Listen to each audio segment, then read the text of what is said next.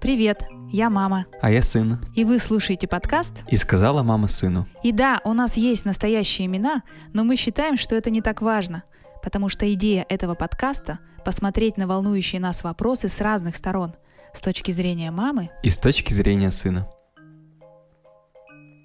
Привет, сын. Привет, мам. Я даже не знаю, как начать с тобой этот разговор.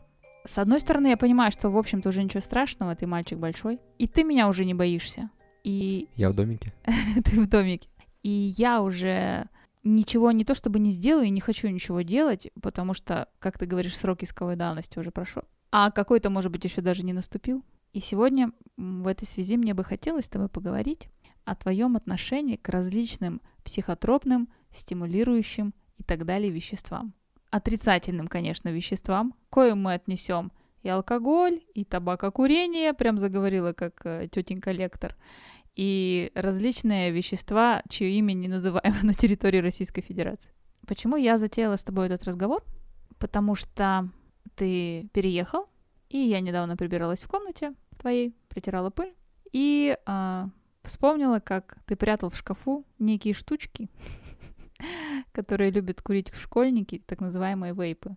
Причем ты упорно делал вид, что ты этого не делаешь, а я делала вид, что я не замечаю, что когда я прихожу домой, в доме попахивает карамелькой или вишенкой или еще чем-то. Хотя ты же знаешь, у меня нюх и слух, как у летучей мыши. Я понимала, что сказав тебе Никита, ни в коем случае нельзя, а та-та, я тебя накажу, я только вызову в тебе бурный интерес или протестные какие-то действия. И я пыталась беседами, намеками, разговорами в тот момент времени, это класс, наверное, десятый, да, или девятый, пыталась рассказать тебе о том, что эти штуки на самом деле очень вредны. И если ты помнишь, я тебе даже говорила, уж лучше сигарету курить, чем вот эту фигню. Помнишь такое? Нет, но похоже на тебя. Ты не помнишь, что я тебе предлагала курить сигареты? И вот сейчас, когда ты уже взрослый, ну, не десятиклассник, да, уже у тебя самостоятельная жизнь, мне кажется, твое отношение к вейпам и таким штукам чуть-чуть изменилось и стало более осознанным. Подтверди, пожалуйста, мои догадки. Подтверждаю. И я тут сейчас, знаешь, о чем? Когда ты молод, звучит опять, да, как-то старчески, когда ты молод. Когда ты молод и здоров, тебе кажется, что так будет всегда. И когда тебе за 40, ты вдруг узнаешь, что твой организм перестает усваивать молоко или хлеб, или еще какая-нибудь аллергия, или вдруг тебе становится непереносим алкоголь. Хотя до этого в 19.20 ты шпарил водку вместе с парнями на уровне, и парни уже валяются в общаге, а я прям огурцом всех по комнатам разношу. Было такое. Мы в юном возрасте относимся к своему телу, как будто оно нам дано на прокат. Как будто оно какое-то временное и неизнашиваемое. И несмотря на то, что когда-то мне, возможно, мои родители тоже говорили, Катя, надевай шапку, не носи мокрую обувь, если ноги промокли, одевайся теплее. Я все равно относилась к этому несерьезно, потому что была полна сил. Так вот, речь даже сейчас не про шапку и не про отношение к своему телу, а больше, наверное, про вот эти вещи, которые, как тебе кажется, в какой-то момент безвредные, приносят сиюминутное удовольствие, но по факту ты так-то понимаешь, что это вредные штуки. Что ты думаешь, короче, дружочек, по поводу сигарет, алкоголя, вейпов И и, прочего. и прочего? Пробовал вообще. Пробовал, да. Ну, как мое отношение? Все плохо, все вредно. Ага. Но По чуть-чуть? даже не по чуть-чуть, знаешь, мне кажется, что эти вещи в нашем обществе воспринимаются больше, более рит- ритуализированно как-то.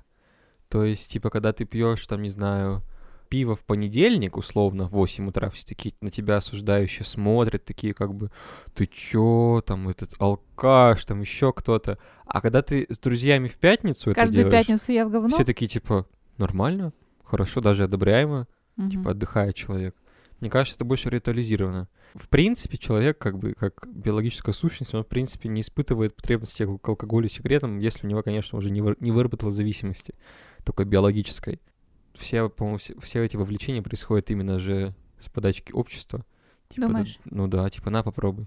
И так далее. А ты помнишь а, свой первый раз, когда ты домой пьяный пришел? Помню. А я-то как помню. А я все помню, это очень неприятная ситуация А была. я-то как помню, потому что ты учился в девятом классе. Это был, а, по-моему, кон- конец восьмого, самый, Конец, кон- да, самый конец. Конец восьмого, потому что, ну, это было очень рано. То есть тебе лет, наверное, было 14 тогда. И ты пришел домой пьяный. Очевидно, что это было твое первое алкогольное опьянение такое, и ты просто не рассчитал и не понял, как твой организм на это отреагировал. Ты пришел со стеклянными глазами, и я понимаю, что сейчас разговаривать с тобой бесполезно. Я тебе сказала, иди спать. Я была в бешенстве, вне себя. И ты знаешь, я потом анализировала, почему я была в бешенстве. А я была в бешенстве от бессилия, что я не могу ничего с тобой поделать. Ты совершил ошибку, с одной стороны, но не факт, что ты не совершишь ее еще раз. И я понимаю, что я не могу тебя защитить от а, каких-то твоих ошибок. И если ты помнишь, я с тобой не разговаривала, наверное, дня два. Ну, так сложилось, что я утром уходила на работу, ты еще спал, а приходила, ты уже спал. И эти два дня позволили мне привести свои мысли и чувства в порядок и поговорить с тобой уже спокойно и осознанно. Ты помнишь, о чем я с тобой говорила? Не особо, если честно. А ощущения? Ну вот в момент помню, очень неприятно. Как биологически, так и психологически. Я как раз тогда пыталась тебе объяснить, насколько важно, особенно в юном возрасте, беречь свое тело, генетику свою. Я говорила о том, что ты сейчас формируешься, формируются элементарно там сперматозоиды твои и так далее. И я помню историю, которую я тебе рассказала, а потом грызла себя, что я всадила ее тебе в подкорку, в подсознание куда-то. А я тебе рассказала такую штуку, говорю, вот ты, Никита, даже если потом никогда больше так делать не будешь, вырастешь, встретишь потрясающую девушку, а, вы поженитесь, например, да, у вас родится ребенок, и он больной. И все такие доктора, а почему? А потому что, Никитка, в восьмом классе ты пришел домой пьяный, и вот где-то сбой произошел. И я это ляпнула, а потом, прикинь, вот до сих пор я это гоняю в своей голове, что как бы я тебе не посадила это в подсознание, вот эту идею не всадила, как в фильме «Начало». Ты ведь не помнишь этот разговор? Слава богу, не помню. Я помню, что ты меня очень внимательно слушал тогда. И это не было «будь ты проклят, ты всех нас предал, опозорил нашу семью» и так далее. Это было именно с позиции, ну, мой разговор был именно с позиции донесения до тебя всей важности того, что сейчас происходит с тобой, и глупости, которую ты совершаешь. А еще я тебе говорила о том, что здорово, когда в компании не ты напился, и не над тобой ржут на следующий день и показывают друг другу смешные видосы, как там ты куролесил. Вот это я помню. А еще я помню, что после этого случая, а может быть и не после этого, ты никогда не позволял себе домой приходить прям на рогах, как тогда в восьмом классе, а это было именно на рогах. Да, ты... Я видела, где ты приходил под датой или еще чего-то, но это было все в пределах, понимаешь, в рамках приличия разумного. И я с тобой старалась говорить об алкоголе с позиции того, что чтобы ты от меня не скрывал. Понятно, господи, вы пацаны, девчонки, школьники, старшеклассники, я сама такая была, первокурсники.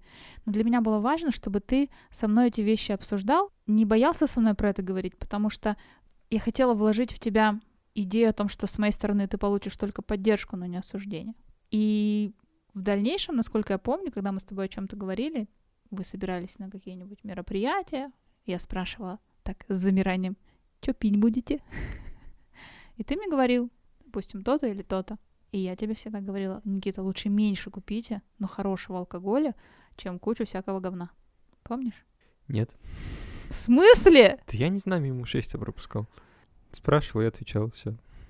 Я не знаю, мне почему-то очень важно было вложить в твою голову, что нужно себя беречь с молоду свое тело. Ты же знаешь, что оно потом само все выработается.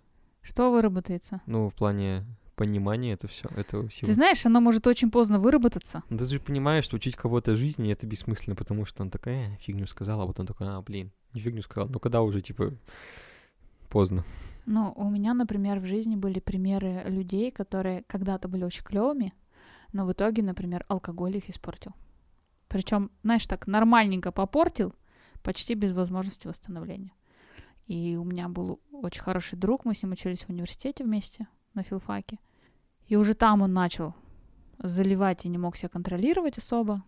И ты знаешь, я сейчас смотрю на него, мы встречаемся иногда, и я понимаю, что два-три предложения я могу с ним поговорить, типа, о, привет, классно, как выглядишь там, или еще что-то, как жизнь, и все, я больше не хочу с ним разговаривать. Мне неинтересно.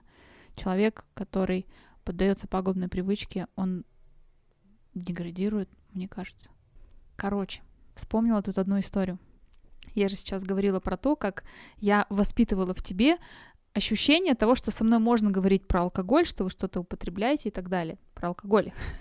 Про что-то употребляете, это я лишнего, наверное, сказала. Я-то со своими родителями такого никогда не обсуждала, ну, в этом возрасте. Это было прям плохо. Алкоголь? Нет. No. Стоп. Все. Что там еще? Какое может быть слово? Нет, на иностранном. Найн. Найн алкоголь. Хотя, конечно, он был в моей жизни. А с тобой я это обсуждаю.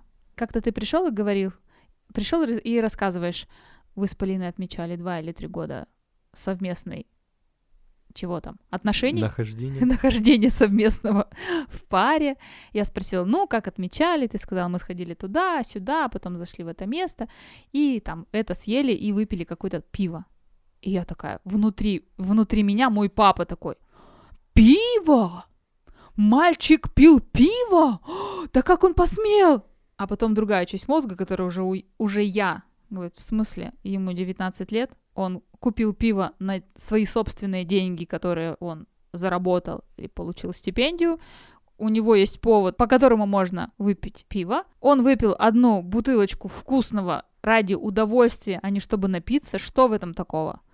И мой папа во мне такой, но все равно это же ребенок, и это алкоголь. И я такая, так, стоп, стоп, папа, все, мы это контролируем, все нормально, мальчик пришел домой трезвый, все прекрасно выглядит и так далее. Очень серьезно на меня действуют вот эти мои паттерны старые и то, как меня воспитывали. Мы не обсуждали со своими родителями Ну вот секс, смотри, давай теперь в другую сторону пойдем. Тебе все детство, допустим, и юность, или там еще сколько, бог знает, сколько тебе говорили. Алкоголь зло, фу, нет, найн и так далее. Но тем не менее, ты же употребляла все равно алкоголь. И в студенчестве, за школьные годы не знаю, но в студенчестве точно. В школьный год знаешь, как это было? Ну как? А, Мама моя ставила а, вино домашнее. В кладовке у нее стояли бутылки. Много-много-много бутылок а, домашнего вина. Ко мне приходили девчонки. Мы из каждой бутылочки отливали по чуть-чуть. Получалось по стаканчику. Это, наверное, класс 10 или 11. Мы выпивали по стаканчику, включали музыку и плясали. Потом в следующий раз снова приходили и снова по чуть-чуть отливали. И ты представляешь, бутылка с длинным таким горлышком высоким. а, Винишко прям под самую крышечку. И мы вот так вот отливали, отливали, отливали до основного тела бутылки. В какой-то момент это стало заметно, ну, потому что мы очень много раз отливали и долгий период времени. Вот так я пила в школе алкоголь. В э, институте уже, конечно, посерьезнее было. Ну вот видишь, тебе все детство это говорили. Вот, ну, Ты, конечно, слушала. Нет, и вопрос в том, что я с понимала- родителями это не обсуждала. То есть родители мне говорили, что алкоголь пить нельзя, но алкоголь был на семейных каких-то праздниках. Папа Они же, они же выпивал тебе объясняли. алкоголь. Ты понимала, что это, ну, нехорошо, плохо, папа, мама осуждают. Но тем не менее, ты пила алкоголь, Да. а сейчас меня чему-то учишь, да? А, но я пила алкоголь каким образом? Я на рогах домой не приходила ни разу. У меня было один раз, то случайно, и то неправда. И давно это было. Но я, я к тому, что я не могла со своими родителями это обсуждать. А мне, может быть, хотелось сказать, представляете, я такую штучку попробовала. Так прикольно. Ну, не нажралась, как свинья, но попробовала. И это интересно. И мне хотелось бы, может, поделиться этим. Потому что ты прав. Алкоголь входит в нашу жизнь помимо нашей воли с какими-то традициями. Чего там ты сказал? Общество. Влияние общества. Влияние общества, да. Конечно, этому можно противиться. Я знаю очень много людей, которые приходят на какие-нибудь там тусовки, такие, ну, типа, я не пью. Я просто Мгм. сижу там, типа, и, или танцую, или общаюсь и так далее. Просто без алкоголя. Много знаю людей. А есть много людей, которые ходят на тусовки исключительно ради. а, Которым в целом мало интересно, что происходит на тусовке. Главное, типа, чтобы там было что на столе. А ты как? Для меня алкоголь это скорее средство. Я, в принципе, в последнее время стал какой-то очень зацикленный на каких-то таких вещах, типа, знаешь, там, учеба, какие-то проблемы и так далее. Это работает у меня даже не как биологический, как психологический фактор. То есть, типа, я выпил там, не знаю, бутылку пива, и типа, я пьяный, типа, я могу делать, типа, что хочу и Дурить. так далее. Да, я могу там это дурить. Как там было в этом в обыкновенном чуде? А сейчас я буду кутить. Но Да. что-то там беспощадно и так далее. Вот. Да-да-да. Короче, вот оно. Вот у меня так больше работает. Я никогда не пью много. А даже если пью много, у меня такой прикол, что когда я кому-то нужен, мне просто так включается, и все. Лично я с этим проблем не вижу, учитывая то, что это бывает не так уж и часто. И обычно по какому-то поводу. У меня не было такого, чтобы я сидел дома, типа, взял и захотелось мне просто пиво, я просто взял его себе и попил.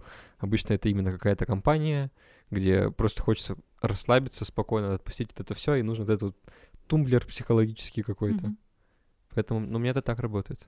А не кажется ли тебе, что это тоже скользкая дорожка? Когда понимание того, что я не могу расслабиться без алкоголя, подурить, подурачиться, не кажется ли тебе, что это тоже может в какой-то момент затянуть? Ты говоришь, сейчас в моей жизни много проблем, учеба и так далее, я все время напряжен. А когда я выпиваю бутылочку, я вроде как расслаблен. Дело-то не в бутылочке, дело-то в э, именно психологии. То, что... Я это знаешь, это как... Это как, я не знаю, типа, подписал бумажку, что я, я, я ничего не виноват, делаю, Мгм. что хочу. А если кто-то что-то говорит, только я, я пьяный был? Я пьяненький. Тогда. Понимаешь, это такая ин- интеллигенция своеобразная, психологическая. Для многих людей на праздник всегда должен быть тортик. Ну Вот независимо, какой праздник, там день рождения, там день победы, не суть, тортик должен быть и все. Они, может быть, даже не любят этот тортик и не нормально к нему относятся, и в целом просто так в магазин тортик не берут, потому что он дорогой в целом, и ничего в нем такого особенного и нету. Но как бы на празднике все едят тортик, потому что, ну, как бы такая традиция и все такое, создает праздничное настроение. А есть люди, которые приходят после работы каждый день, покупают себе тортик и сжирают его в одиночестве в темном углу, потому что, ну, не могут без тортика каждый день. Понимаешь разницу? Вот Зависимость уже. А? Ну вот. Тоже расслабляются. А у людей, которые по праздникам это делают, с тортиком, это больше именно как... Традиция. Да, то есть если праздника не будет, то не будет и тортик. вот, вот и все, простая логика. Я к этому так отношусь. Ты знаешь, а мне сейчас вообще не хочется алкоголя. То есть, если какая-то компания собирается, и я понимаю, что, ну, во-первых, я в 99% случаев за рулем, а во-вторых, я понимаю, что мне не хочется. Ну, потому что алкоголь, чтобы что? Чтобы мозг расслабить, ну, в общем-то, я и так могу его расслабить. Чтобы повеселиться, у меня и так дури хватает. Состояние алкогольного опьянения, когда у тебя шумит в голове, и ты такой дурачок, мне неприятно. Мне неприятно, когда ты себя не контролируешь, тело свое, э, свои глаза, направление взгляда и так далее. Хотя не скрою, случаи в моей жизни с перебором бывали. Это у меня большой опыт жизненный, не переборов, а жизненный большой, поэтому в моем жизненном большом опыте случались и переборы алкоголя. Какой ты себе вынесешь вердикт в По плане, поводу. в плане алкоголя? Ты вообще как к нему относишься? Категорически отрицаешь. Считаешь, что он навязан социумом, и если праздник, то как тортик надо, чтобы был алкоголь. В компании без алкоголя тебе не прикольно, или наоборот, ты принципиален, и в компаниях алкоголь не пьешь, потому что тебе и так с ним, без него хорошо. Я отношусь к нему нейтрально. Есть компании, которые, ну, не любят алкоголь. Я там, допустим, если в ней нахожусь, я, естественно, пить не буду, потому что, как бы, ну, зачем? Есть компании, в которых алкоголь, допустим, обязательно, условно. Но я не знаю, как какие-то компании. В плане, допустим, какая-нибудь тусовка такая жесткая, прям сильная, где, чтобы максимально отпустить все, тебе нужно как раз и выпить. Ну или хотя бы создать такое, типа, состояние в, в группе, где как бы все максимально расслаблены. А в Вот. лечебных целях? А? В лечебных. В лечебных целях я понял, что когда сильная ангина, очень прикольно заходит чай с коньяком. Не потому, что он тебя расслабляет, а потому, что он очень сильно горло разогревает, и прям вообще хорошо становится. Да-да-да, я помню, егеречек мой обсох У меня быстренько. ангина была. Ну, я конечно, я ангина. спать не мог, я, я кашлял. Я просыпался от кашля. А егерь-мастер хорошенечко так горлышко Так это ж, это ж это лечебный сироп изначально был. Да, вообще. Это нормально. А ты помнишь, как мы с тобой ходили а, на сплав? Помнишь? Да. Тебе было тогда 16 лет. Мы поехали на сплав большой-большой организации. Очень сильно промокли, потому что случился жуткий дождь, и мы переоделись, и на нас была, пожалуй, последняя сухая одежда, и мы снова промокли, а нам еще плыть 4 часа, а мы до нитки все. Один из ребят на нашем катамаране, Антоха, достает пятилитровую бутылку прозрачной жидкости. И мы им еще такие, Антоха, ты дурак, что ли, воду-то с собой тащишь? У нас же вон на техническом кате вся вода. И Антоха говорит, это не вода. Это кондитерский спирт или что-то в этом роде. Кондитерский. да, кондитерская водка. Ну, то есть это алкоголь, которым пропитывают торты, добавляют выпечку. Что-то такое. Я сейчас уже точно не помню. Но я помню, что мы были очень сильно замерзшие, реально околевшие, и мы налили по там писярику, наверное, этого спирта, алкоголя или водки, что-то такое было, хотя я не пью белые такие напитки. И мы выпили все по стопарику, и я тебе тоже налила, сказала, Никита, пей. И я увидела твои глаза, и ты сказал, я не думал, что моя родная мать будет заставлять меня пить алкоголь. Или ты сказал, то ли... Ну, это шутка была Я скорее. понимаю, да, что мы все так посмеялись, что будешь предлагать мне алкоголь. И я тебе сказала, Никита, это в лечебных целях, чтобы ты сейчас просто не переохладился и вот... Нифига я не согрелся, если честно. Ну, ты стоял Она на весле. была невкусная. Она невкусная. Ну ладно, окей. Алкоголь такая тема, которая, мне кажется, в жизни практически каждого из нас присутствует, и никого ты употреблением алкоголя не удивишь или не шокируешь. Ну, если только ты не маленький ребенок. Или если ты не пьешь литрами. А вот, например, а, сигареты. Сигареты, вейпы, вот эта вся история. Куришь, Нет, а вейпы? Изредка. Опять же, тоже больше на тусовках. Но это не, но это тут уже не такой прикол, как с алкоголем, это именно нужно это. Типа поддержать. И мы с тобой одной крови, Знаешь, как я в трубка стае. мира вот идет, Да, и да, ты да. такой, ну почему бы нет? Да, Вот.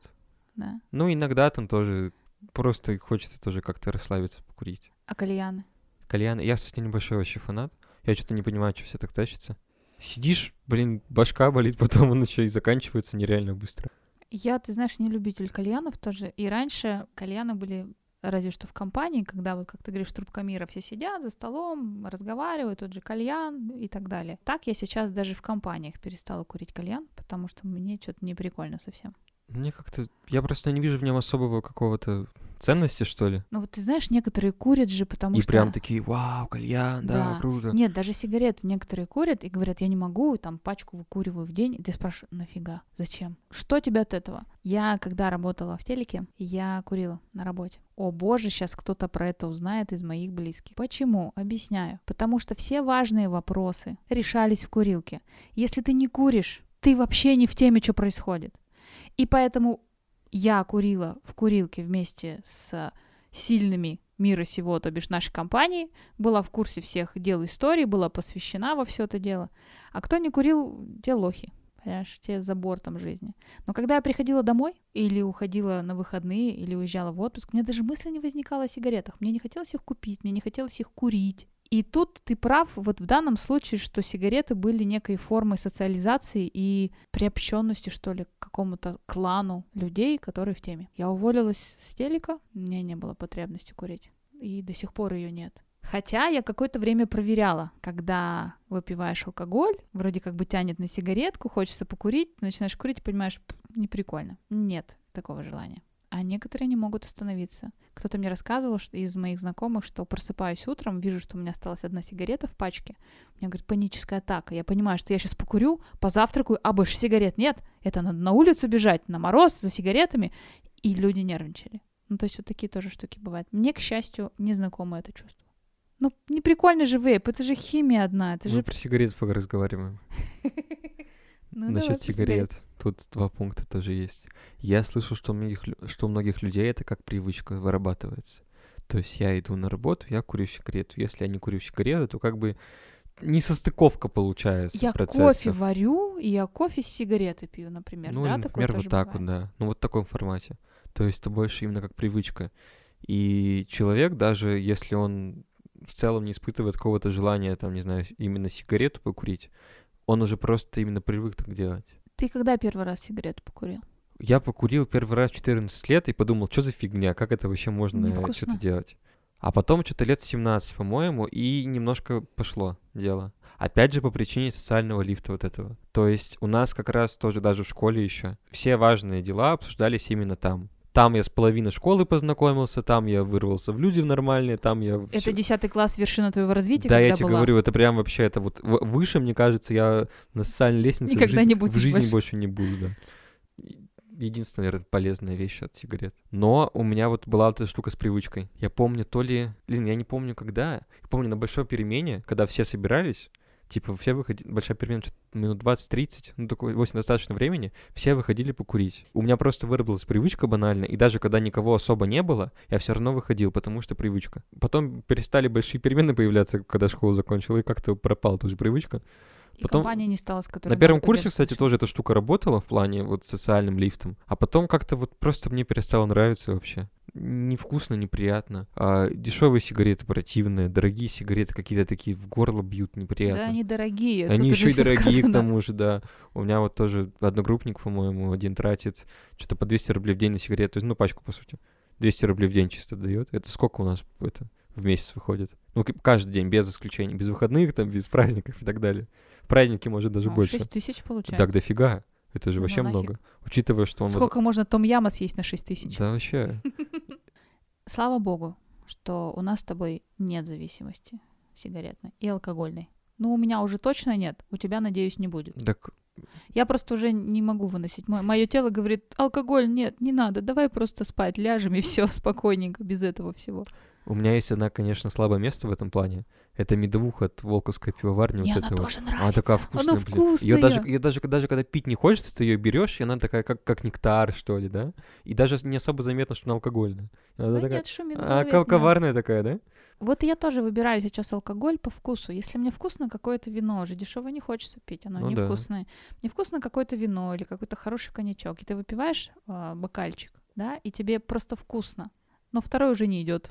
И хорошо, если ты будешь алкоголь выбирать по этому принципу, что тебе вкусно и хочется немножечко, просто потому что это приятно, а не потому что надо поддерживать традиции, компанию, или это способ расслабления, и другого способа расслабления уже нет. Алкоголь, сигареты, вейпы, кальяны — это все такая штука легальная, скажем так, да? А нелегальное что-то пробовал? Не то, что ты начни. Что такое? Есть что? Слушай, ну прям сильно-сильно нелегального я не пробовала. Ну, просто по одной простой причине. Я трус. Много было предложений, попробовать всякие штучки. Я реально трусила, потому что, во-первых, я думала о том, а вдруг чё? Вдруг я начну себя вести как-то неадекватно, и мне будет некомфортно от этого потом. Я реально не знала, как мое тело может и мой разум отреагировать на это, потому что истории я слышала много разных всяких. А может, я некрасивая буду в этом состоянии? Дрыгать ножкой или там махать руками и кричать. Это первый момент. И второй момент, мне правда было страшно, потому что, опять же, да, в силу того, что ты много читаешь интернетов всяких разных, историй много знаешь, как может отреагировать твой мозг или тело на тот или иной препарат. Но что полегче, а именно марихуану, я курила. Первый раз, когда мне было 18 лет. Я работала в пионерском лагере вожатой. И тогда это было любопытство. В 18 тебе еще не страшно. Это тебе в 40 уже страшно что-нибудь сожрать. Вдруг что откажет какой-нибудь орган. В 18 нифига не страшно, очень любопытно. И это были очень забавные ощущения, такие, знаешь, парни у нас покурили и хохотали как дураки, а мы хохотали над ними, потому что они реально были очень смешные. А нам сделали так называемый паровозик, когда выдувают дым в твою сторону, а ты его просто вдыхаешь, то есть не затягиваешься конкретно сигареткой. Меня на ха не пробило, но я помню, как мы сидим в комнате, я смотрю на покрывало на кровати, и я вдруг понимаю, на этом покрывале рисунок рассказывает о смысле жизни вообще человеческой. Мне стало, знаешь, вот это ощущение, когда инсайт, наконец-то ты все понял. И это такое офигенное чувство. И я сижу и взахлеб рассказываю, что вот эти орнаменты, они там что-то обозначают. И вот это ощущение, что ты наконец-то прознал истину, классное. На утро я так хотела вспомнить, что же там за истина. Я помню чувство, что я все поняла, но что я поняла, я не вспомнила. Это мой первый опыт. Первый опыт общения с запрещенкой. Моя очередь, да? Твоя очередь. У меня в данный момент есть табу на все эти штуки, прям лично установленное, непрекословное вообще. Ну, во-первых, я тоже, опять же, много всего начитался много всего знал. Плюс, а, вот я, помнишь, я говорил про момент, когда с сигаретами были у меня проблемы небольшие? Я боялся, что что-то начнется такое же, и будет вообще неприятно. Вот поэтому изначально к этому всему относился так, не это неприязненно больше. Но, типа, если кто-то на компании этим занимается, я как бы не мешаю им, но как бы к ним тоже не стремлюсь. Прикольно рядом посидеть с ними, похикать, какие они там все это Дураки. дураки, да, но прям в этот круг я не хотел бы залетать. Но вот один момент был, вот после которого у меня как раз табу четко оформилось вообще никогда ни в коем случае. Мне было, по-моему, даже лет 17. Ехал на день рождения к своей однокласснице. И там был один парень, который там какими-то окольными путями добывал, в общем, вот эти все вещества. Ну, не все, наверное, какие-то только определенные. Вот. И что-то там все вот этим баловались. Я такой, блин, ну надо что-то попробовать, что-то все балуются, как бы. Ну, хотя бы надо понять, что это такое, а потом уже говорить, фигня это или не фигня. Я такой, типа, вот, говорю, типа, давай. Он такой, ну там осталось мало. Такой, давай, все, мне нужно мнение сформировать. Он такой, ну ладно. Я сделал три тяжкие из этой маленькой штучки, этой трубки, что-то типа mm-hmm. того, да. Сел такой, сижу такой, минут 15 жду, ничего не происходит. Говорю, а что, нормально, может, ты мне вообще там полынь какой-нибудь или там папоротник какой-нибудь засыпал? Он такой, не-не, подожди. Через где-то полчаса меня просто прижало к дивану, прям как-то мощно. Знаешь, как будто все мышцы расслабились. Расслабились щеки, начали так прям стекать по лицу. Лицо стекает, да, да, есть такое ощущение. Сидишь такой просто, такой думаешь, ну, блин, что-то не прикольно, мне не нравится. Потом, потом сидишь просто, начинает что-то у тебя как-то по-другому все работать. Начинаешь смеяться на какой-то фигней просто а потом кто-то смеется, и ты думаешь, а, блин, они на- надо мной смеются или над чем-то другим смеются, и такой, блин, как-то не прикольно. Потом был вообще апогей, я сидел, короче, на диване, и там, ну вот на диване в главной комнате, вокруг меня там был стол, что-то люди общались и так далее. Во-первых, я вот сидел и словил вот этот инсайт, который ты описала, когда ты сидишь такой, я все почувствовал, как будто я в какой-то очень масштабной театральной постановке, и, типа, знаешь, я такой, типа, актер третьего плана, который, типа, особо ничего... Только массовка чисто. И у меня есть, типа, вот возможность понаблюдать за самой пьесой. И там актеры очень живо играют, прямо очень, очень эмоционально, прям как настоящие люди. Я такой сижу и думаю, блин, режиссер гений просто, надо ему дать премию Нобелевскую, там, что угодно. Это еще причем что-то легкое было явно. То есть меня бы могло намного сильнее накрыть по рассказам других. просто трава была какая-то? Да, да, возможно, какая-то не очень качественная просто, поэтому такой эффект был. Есть шоколадки с э, грибами. Угу. Ну, разные вещества. Тоже у меня знакомые сушили, ну, давно еще, в молодость мою, в бытность, сушили мухоморы, сушененькие жевали мухоморы, и приходы тоже ловили. Один вышел так в окно. Кто-то на Бали ест различные тоже вещества, не грибы уже, не органику, а химические. И кажется, что мир как в аватаре все играет красками, все светится. И когда мне рассказывают такие истории, вот реально в эти моменты, вот хочется попробовать. Прям хочется просто это увидеть, что же они такое видели, потому что горы стекают с цветными красками, музыка красивая играет кругом, ты испытываешь какую-то невероятную любовь ко всему, ты смотришь, все такое прекрасное. Я слушаю и думаю, да, я тоже так хочу, чтобы все было прекрасно, и все, их я всех любила. И мне говорят, на, попробуй. И я такая, М-м, не буду, потому что, как ты сказал про зависимость, да, был какой-то страх, что, может быть, будет такая зависимость. Мне кажется, я лично склонна к зависимостям. На основании чего я сделала такие выводы? Когда-то давно, когда у нас появился первый компьютер, а тебе был, наверное, год или даже меньше, появилась такая игра Демиурги. Это не тупая стрелялка, бродилка или ходилка, это реально интересная игра с красивой графикой, что-то типа РПГшки, стратегии, и там нужно было заклинания как-то компилировать для того, чтобы всех победить. И я однажды проиграла в эту игру больше 24 часов. Я ее прошла до конца. Я не могла выйти из игры, пока ее не закончила. Ты маленький. Я максимум вставала тебя покормить, спать уложить или еще что-то. Когда я закончила эту игру, я больше в компьютерные игры на компьютере не играю никогда уже прошло почти 20 лет. Помнишь, ты мне недавно установил игрушку, там какая-то девочка? Два года прошло так-то недавно. Я в нее не играю. Даже Полинка ее прошла уже. А я нет. У меня есть пару залипалок в телефоне, такие головоломки. Я помню, у тебя же на это вообще страшный бзик. Тебе нельзя фермы давать в руки. Нет. У тебя были ферма монстров, по-моему. Была. Так ты это всех, в телефоне. Так ты всех, по-моему, открыла. Тебя остановило только то, что телефон сломался, да? Да, да. Сломался телефон, я купила новый и не стала на него эту игрушку ставить. Я понимаю, во мне есть, видимо, какая-то такая история, не могу остановиться. Это связано с играми, поэтому я не рискую, не пробую. Если есть склонность к зависимостям каким-то, я бы хотела это контролировать. Сейчас э, можно купить все что угодно. Есть мухоморчики, сублимированные в капсулках, пожалуйста, типа лекарства для расслабления, медитации и так далее. Слушай, а давай такую тему интересную затронем. Раз уж Какое? мы начали про это все разговаривать. Легалайз нужен? Что такое? Легализация всех этих штук. Ну, может, не всех, но некоторых. А слушай, в Канаде же легализовали каннабис, ну, то бишь траву. Я не Потому знаю, что что такое каннабис, Это, честно. это марихуана, Но. называется так. В Голландии она тоже легализована, и в Канаде ее легализовали, потому что ее используют в качестве лекарства от депрессии. Что она типа расслабляет сознание и вроде как легче. По-моему, года два назад была легализация. Я помню фотографии. У меня просто знакомая переехала в Канаду жить с семьей. И она в Инстаграм писала об этом. Я видела фотографии, там здание стоит, и к нему огромная очередь, как в Советском Союзе. Люди стоят за травой легализованной. У меня есть знакомые, которые достаточно профессионально это употребляют. Не сложные препараты, а именно что тут такое полегче. Почему я называю профессионально? Потому что они знают, где это купить, не торгуют, не навариваются на этом, а только в своих целях.